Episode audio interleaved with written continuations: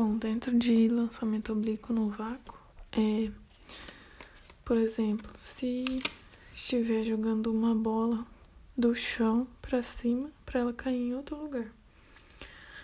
Você tem que fazer uma decomposição em movimentos horizontal e vertical. Então você coloca esse movimento dentro de um plano cartesiano XY e decompõe os movimentos. Então, quando a bola está no chão, você vai decompor, vai ter uma velocidade x e uma velocidade y, e a velocidade zero, que é a velocidade do corpo.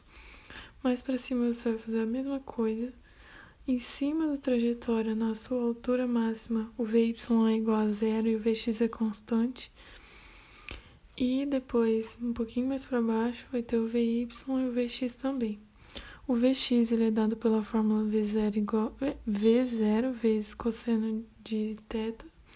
V0y é igual a V0 vezes seno de θ. Então, é, esse é o princípio de Galileu, em que ele diz que é, é a independência de movimento. Então, na fórmula do Vx, usa-se o mu, que é o movimento uniforme, que é uma componente horizontal, e o Vy é o MUV, que é o movimento uniformemente variado, em que a componente é vertical. Quando a força está para baixo, a gravidade é menos G. Na componente horizontal, o SX vai ser o o delta vai ser igual a Vx vezes o tempo total. Componente vertical vai ser Vy igual a V0y menos G vezes T.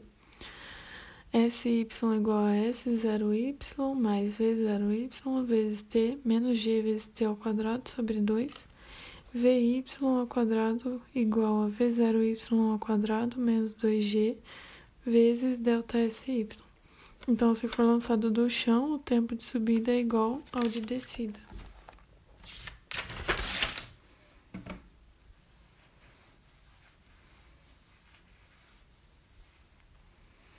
É, o alcance máximo é dado pela fórmula.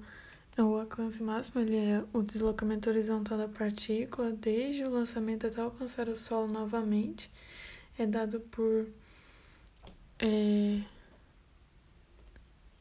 A igual a V0 ao quadrado sobre G. E o alcance é dado por V0 ao quadrado vezes seno de 2θ sobre G. A altura máxima é dada por h igual a v0 ao quadrado vezes seno ao quadrado de θ sobre 2g.